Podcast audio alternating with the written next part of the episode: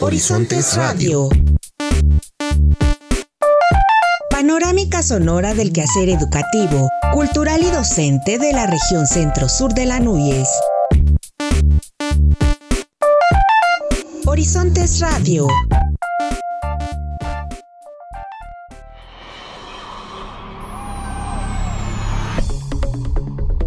Nuevamente bienvenidos a Horizontes Radio, programa de la Asociación Nacional de Universidades e Instituciones de Educación Superior, ANUYES, Región Centro Sur. Acompáñenos durante los siguientes minutos en este recorrido por la información más destacada que acontece en las instituciones educativas de esta región. Mi nombre es Víctor Guarneros, a nombre de todo el equipo, todos los colaboradores que hacen posible esta emisión, le invito a quedarse con nosotros, le saludo con mucho gusto y también saludo, como cada semana, a mi compañera Araceli Pérez. Hola Víctor, saludamos al auditorio de las diferentes estaciones de radio de las instituciones que integran esta agrupación que semana a semana nos escuchan a través de estas frecuencias. Agradecemos como siempre sus colaboraciones para hacer posible una emisión más de Horizontes Radio. Iniciamos. Horizontes Radio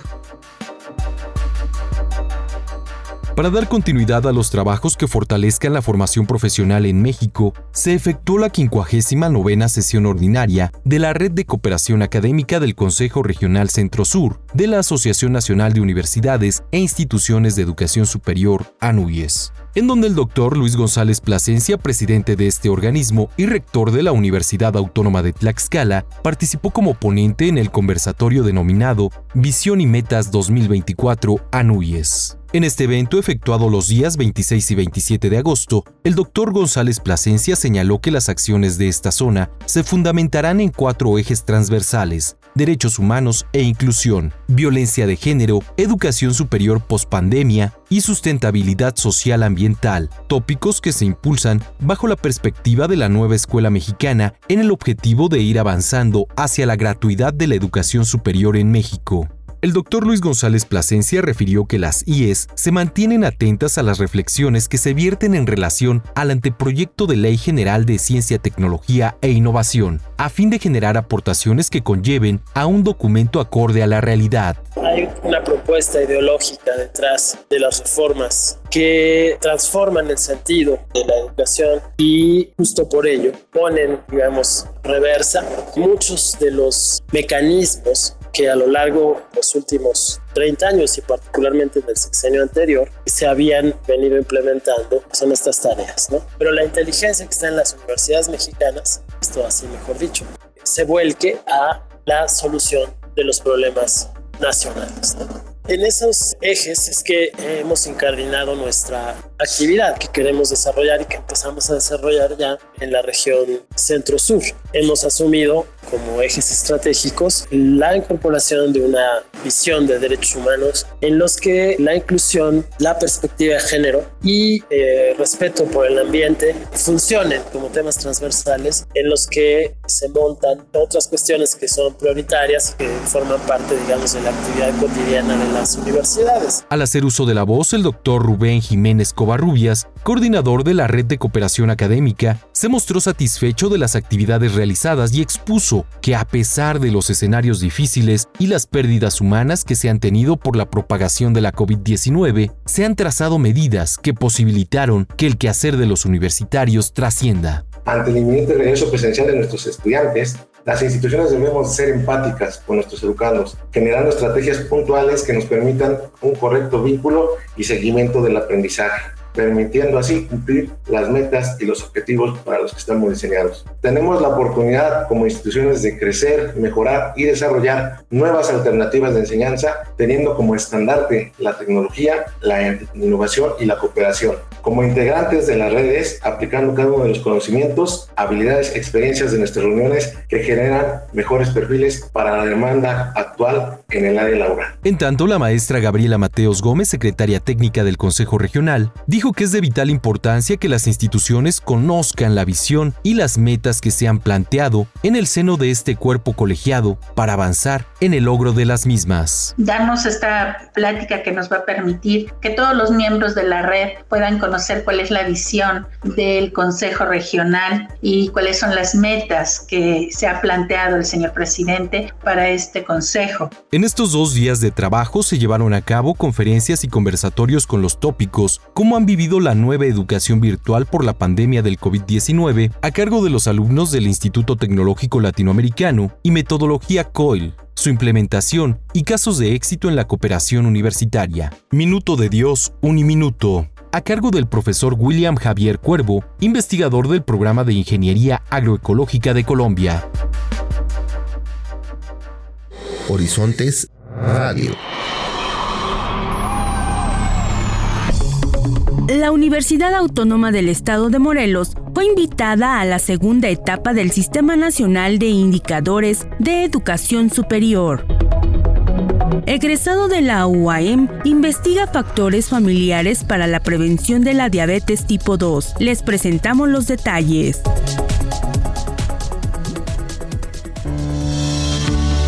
La Universidad Autónoma del Estado de Morelos desarrolló una herramienta tecnológica innovadora con la capacidad de almacenar datos sobre los indicadores académicos de la institución, hacer análisis y crear escenarios de desempeño en tiempo real, disponible de forma abierta a la sociedad interesada en estos temas.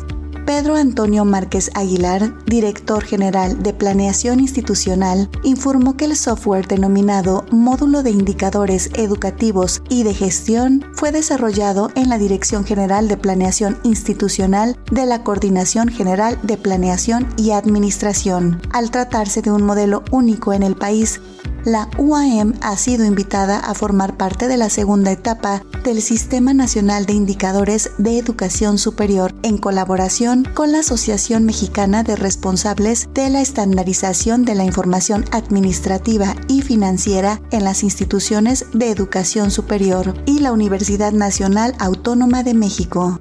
Se trata de una herramienta de éxito nacional que puede instrumentarse en todas las universidades del país, ya que a diferencia de los existentes, el MIEG no solo es una base de datos, sino que permite el análisis detallado del comportamiento de distintos indicadores, tanto de capacidad como de competitividad académica.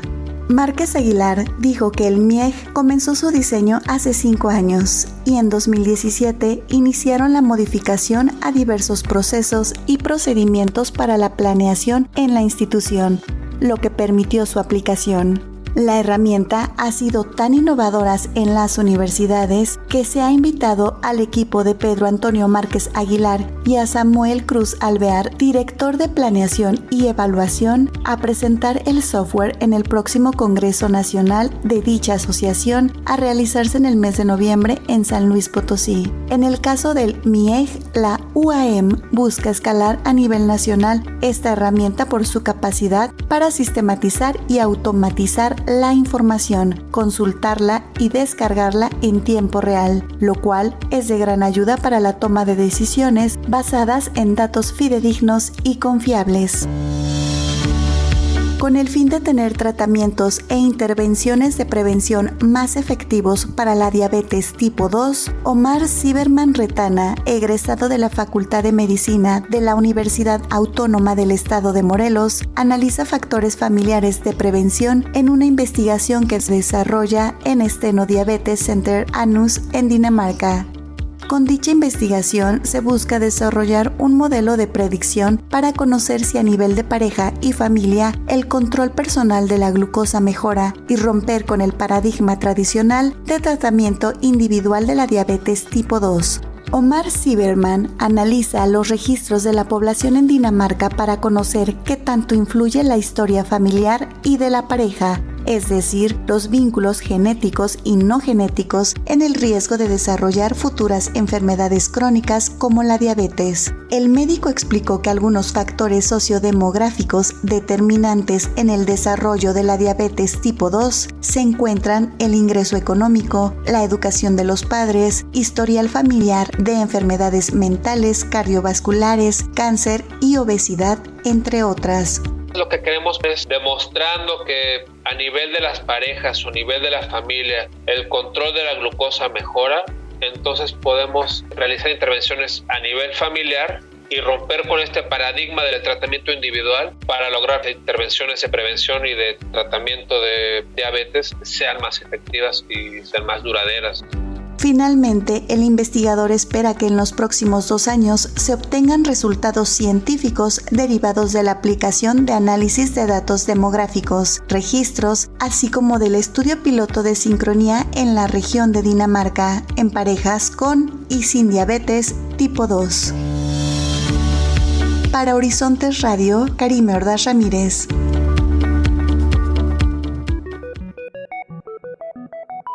Sin duda alguna, el regreso a clases siempre representa un reto importante para la vida de cualquier estudiante y esta vez no será la excepción. Sin embargo, existen nuevos retos para todos los involucrados. A continuación les presentamos esta pieza referente al tema preparada por nuestros compañeros de la Universidad Autónoma del Estado de México. Escuchemos. De verdad que para mí es un gusto compartir estos micrófonos con jóvenes entusiastas, pero sobre todo conscientes de que parte de su compromiso como universitarios auriverdes es abrir el diálogo con la sociedad a través del conocimiento que reciben en las aulas. Y por eso en esta ocasión saludo a Brenda. Hola, espero que te encuentres muy bien. Y si no es así, aquí puedes tomarte dos minutos para respirar. Y si quieres, escuchar. Mi nombre es Brenda Vanessa, estudio la licenciatura en psicología y formo parte de la red de divulgación de la ciencia y la cultura, José Antonio Alzad. De niña para mí uno de los días más emocionantes del año era sin duda el primer día de clases. Entrar al salón y ver caras nuevas o reencontrarme con viejas amistades era de lo más emocionante. Y aunque debido a la pandemia de COVID-19 este inicio del ciclo escolar será diferente, no por eso debe ser menos relevante para nuestros niños y niñas. Y digo nuestros niños y niñas porque es obligación de todos cuidar de nuestras infancias y juventudes. Por eso a continuación, Brenda nos comparte algunos consejos para hacer de este un gran día. ¿Recuerdas cuando eras más peque de lo que eres ahora? Cuando podías correr al escuchar sonar la campana de la escuela, diciendo que el recreo se había terminado. Cuando hacías el ejercicio de tu vida en la clase de deporte, cuando compartías el lunch, cuando te aprendías la coreografía para el festival y después comenzabas a hacer algunos cálculos en matemática. Ahora imagina que percibes al mundo como si te cerrara muchísimas puertas, haciéndote saber que no es momento de salir. Y aunque sigas viviendo en el mismo planeta, si somos personas privilegiadas, el espacio se reduce a algún suelo, techo y pared. Así es como posiblemente se pueda sentir cualquiera en su infancia durante la pandemia. Es agosto, y las nuevas notificaciones son, ya está por terminar las vacaciones y el regreso a clases se aproxima. ¿Cómo regresar a un espacio si no te has ido del mismo lugar?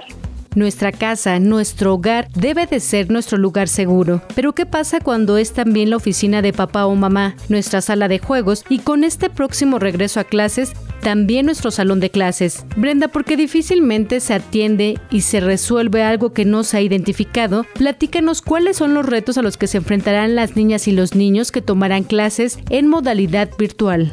Algunos retos que implica este regreso van desde la atención, la alimentación, la convivencia, el orden, los aprendizajes, el sedentarismo y hasta el número de personas que comparten espacio e internet en casa. Si tú, persona adulta, indudablemente has pasado por dificultades en el confinamiento, piensa en alguien que solo lleva pocos años en este mundo, dispuesto a explorarlo y regresado al famoso lugar seguro llamado casa. Para realmente hacerlo seguro es necesaria la calidez que el autoconocer se dota, refiriéndome a permitir escuchar el silencio, hablar de quienes son a partir de dibujos, juegos, comidas, música, cuentos, poemas. De igual manera, ubicar las emociones que experimentan, desde alegría hasta furia frustración. Como un termómetro para el cuidado físico, un emocionómetro para el cuidado psíquico, para pensarse de acuerdo a las situaciones que vivencian. Brenda, compártenos algunos consejos para aquellos padres y madres de familia que decidan que sus hijos continúen tomando clases en modalidad virtual. Hacer de una red de apoyo es fundamental. Puede acrecentarse gracias a la conexión que los videotalleres, las exposiciones online y los cursos ofrecen para crear comunidad. Recuerda que las niñas y los niños son personas y al ser respetadas, escuchadas y valoradas sus opiniones, será un grandísimo aliado para el aprendizaje. Gracias por escuchar y darte unos minutos para respirar. Nos sintonizamos en el próximo llamado. Hasta pronto. Brenda Vanessa Cortés Pérez, agradezco mucho tu participación y a ti, querido Escucha, te invito a mantenerte atento de su siguiente colaboración. Desde la Universidad Autónoma del Estado de México, Alejandra Becerril.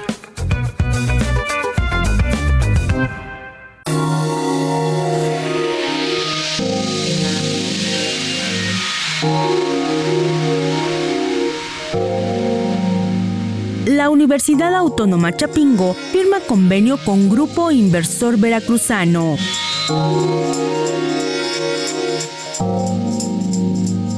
con la finalidad de solucionar a través de la investigación los problemas agropecuarios que se tienen en el sureste del país y con ello contribuir al desarrollo de esta zona, la Universidad Autónoma Chapingo firmó un convenio de colaboración con el Grupo Inversor Veracruzano. El rector, doctor José Solís Ramírez, señaló que el compromiso social de la institución ha llevado a la presentación de soluciones con el propósito de reactivar el campo, por lo que el trabajo coordinado a través de la vinculación con la industria es importante para contribuir a mejorar la calidad de vida en las zonas rurales del país.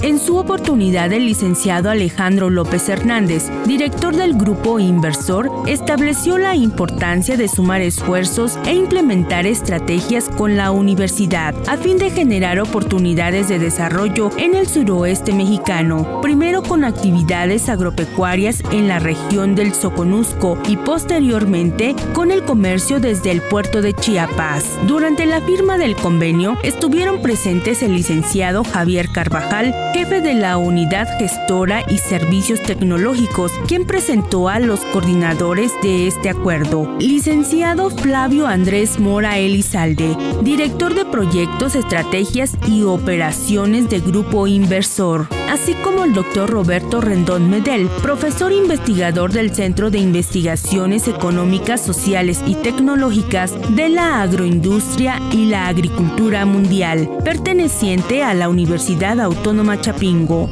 Con información de Guadalupe Cruz Reinel, Comunicación Social, Departamento de Relaciones Públicas.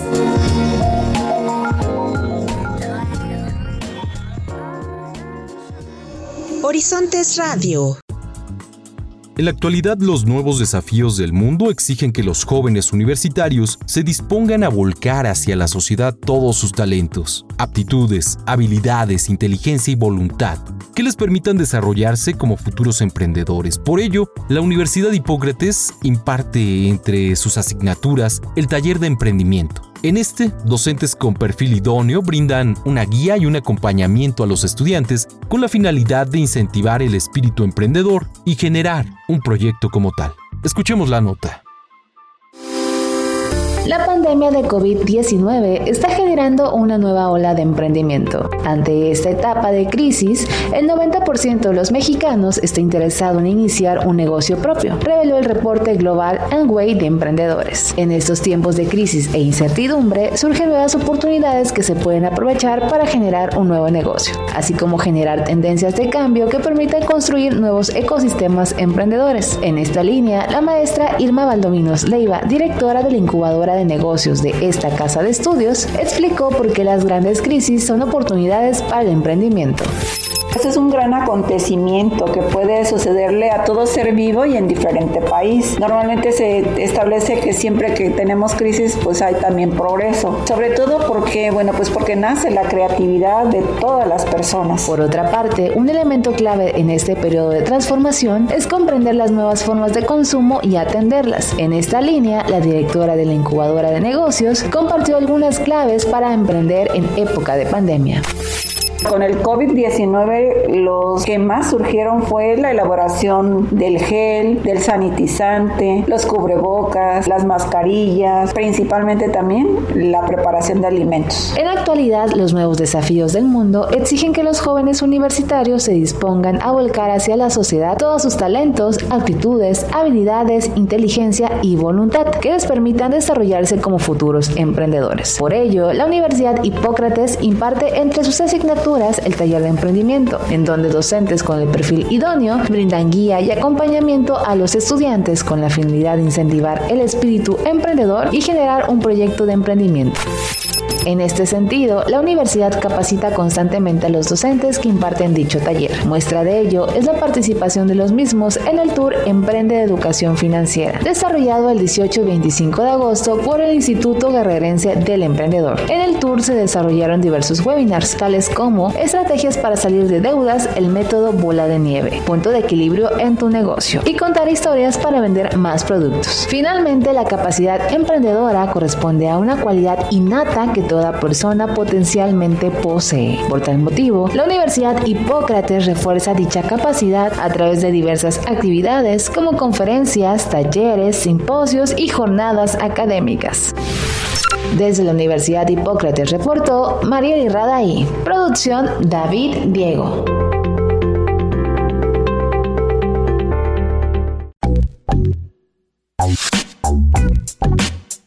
Vamos a la información que se genera en la Universidad de las Américas Puebla. Egresado UDLAP forma parte de la generación 2021 de jóvenes creadores del Fondo Nacional para la Cultura y las Artes. Fernando Thompson de la Rosa, director general de tecnologías de la información de la UDLAP, es reconocido como uno de los 50 líderes tecnológicos más influyentes de la industria en España, Portugal y América Latina. Escuchemos la nota.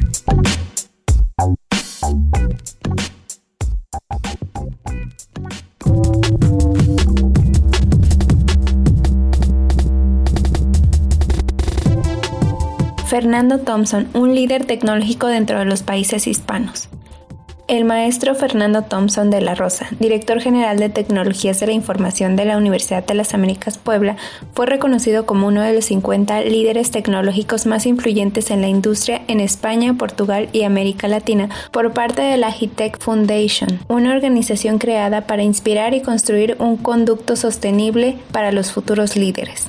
La HITEC Foundation es una asociación formada por ejecutivos top de diferentes industrias conectados por sus labores o negocios afines a la tecnología, la innovación o ciberseguridad. Desde hace una década premia al talento de Latinoamérica y la península ibérica, generando continuamente un impacto positivo en la industria y siendo un modelo para las próximas generaciones de líderes. Esto a través de la creación de una lista denominada HITEC 50 fungiendo a su vez como un espacio donde estos líderes pueden conectarse y colaborar. Para la edición 2021 se integró el maestro Thompson de la Rosa junto al vicepresidente de América Latina de Cisco Systems, el director de Información Global y de Tecnología de Alsea, el director de Canales, Ecosistemas y Ventas Internas de Latinoamérica de HP, el vicepresidente de Ventas, Marketing y Operaciones de Microsoft Latinoamérica, el director para Brasil de Amazon Web Services, el vicepresidente ejecutivo para América Latina de Oracle, el gerente general de Microsoft México, el vicepresidente de tecnologías de la información de Cemex, el vicepresidente y CEO de Walmart México y Centroamérica, entre otros más. Egresado Lab forma parte de la generación 2021 de jóvenes creadores con diseño arquitectónico. Martín Quiroga Mora, profesor de tiempo parcial y egresado de arquitectura de la Universidad de las Américas Puebla, fue seleccionado para formar parte de la generación 2021 de jóvenes creadores del Fondo Nacional de la Cultura y las Artes y el Instituto Veracruzano de la Cultura, representando así al diseño arquitectónico con el proyecto Alameda, vinculación del paisaje y el espacio público de las altas montañas de Veracruz a través de artefactos arquitectónicos. Respecto al proyecto que realizará, el maestro en arquitectura y urbanismo compartió que su propuesta está planteada bajo el término de Alameda, un espacio comúnmente alargado o lineal a través del cual se da una secuencia de elementos vegetales que se usará para el paseo y el esparcimiento, En este sentido, este proyecto está planteado en la zona textil de las altas montañas de Veracruz y retoma su nombre de este planteamiento ya que las ciudades que conforman esta región tienen una configuración geográfica alargada con una secuencia de cerros y nacimientos de agua, lo cual lo coloca como una zona de alameda natural. Informó para Horizontes Radio, Universidad de las Américas Puebla.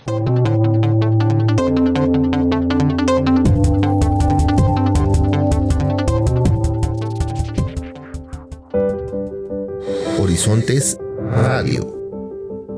En el marco de la estrategia universitaria para erradicar la violencia de género, con base en su modelo educativo y en un contexto de respeto a los derechos humanos en aras de generar un bienestar y transformación social, la Universidad Autónoma de Tlaxcala llevó a cabo las conferencias magistrales intituladas La perspectiva de género en la currícula universitaria como una estrategia antidiscriminatoria a cargo de la doctora Daniela Heim de la Universidad Autónoma de Barcelona, España, y la CPI a 18 años de existencia, en la que participaron la doctora Socorro Flores Liera, jueza de la Corte Penal Internacional, el doctor Alejandro Celorio Alcántara, consultor jurídico de la Secretaría de Relaciones Exteriores, y el doctor Javier Dondé Matute, profesor titular de esta casa de estudios. En su momento, el doctor Luis González Plasencia subrayó que para la institución es de relevancia la tarea fundamental de propiciar entornos libres de violencia, en donde la convivencia entre hombres y mujeres sea respetuosa, armónica y se preserve la dignidad humana. Que hemos iniciado en la universidad más o menos recientemente,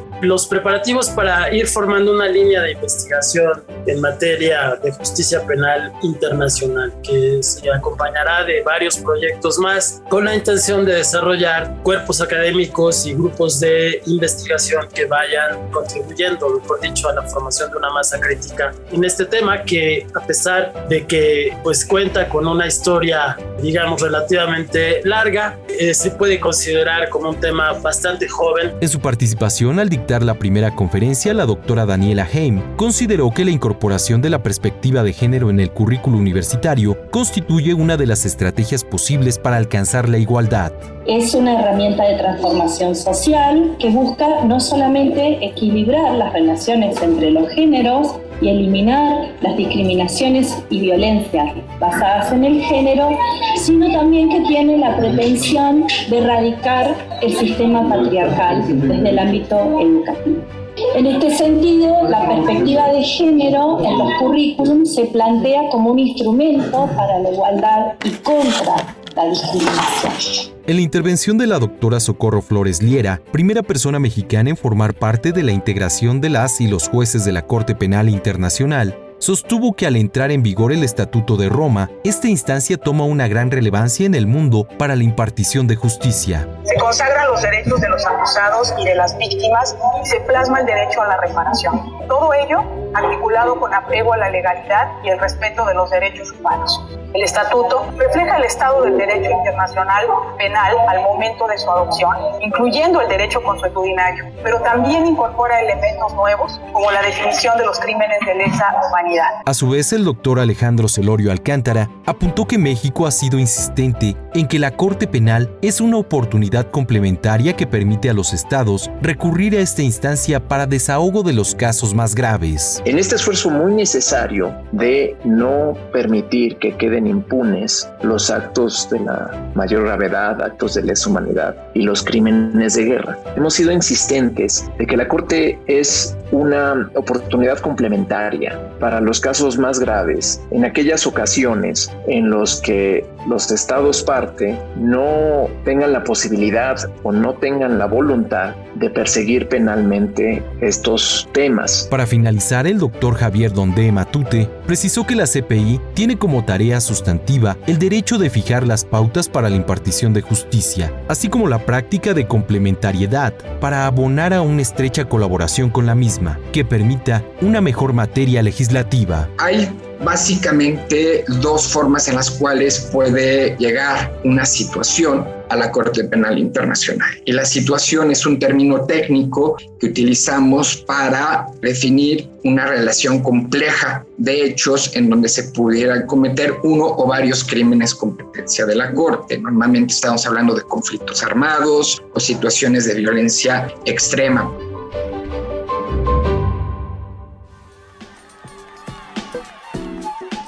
Iniciamos una emisión más de Horizontes Radio, espacio de la Asociación Nacional de Universidades e Instituciones de Educación Superior ANUYES Región Centro Sur. Les recordamos que el podcast de este programa se encuentra disponible en Spotify, por si usted desea escuchar esta o alguna de las emisiones pasadas. Agradecemos su atención a este programa. Se despiden Araceli Pérez y Víctor Guarneros. Recuerden que sus comentarios son muy importantes y los recibimos a través del correo electrónico centrosur-anuyes.uatx.mx. Nos saludamos la próxima semana.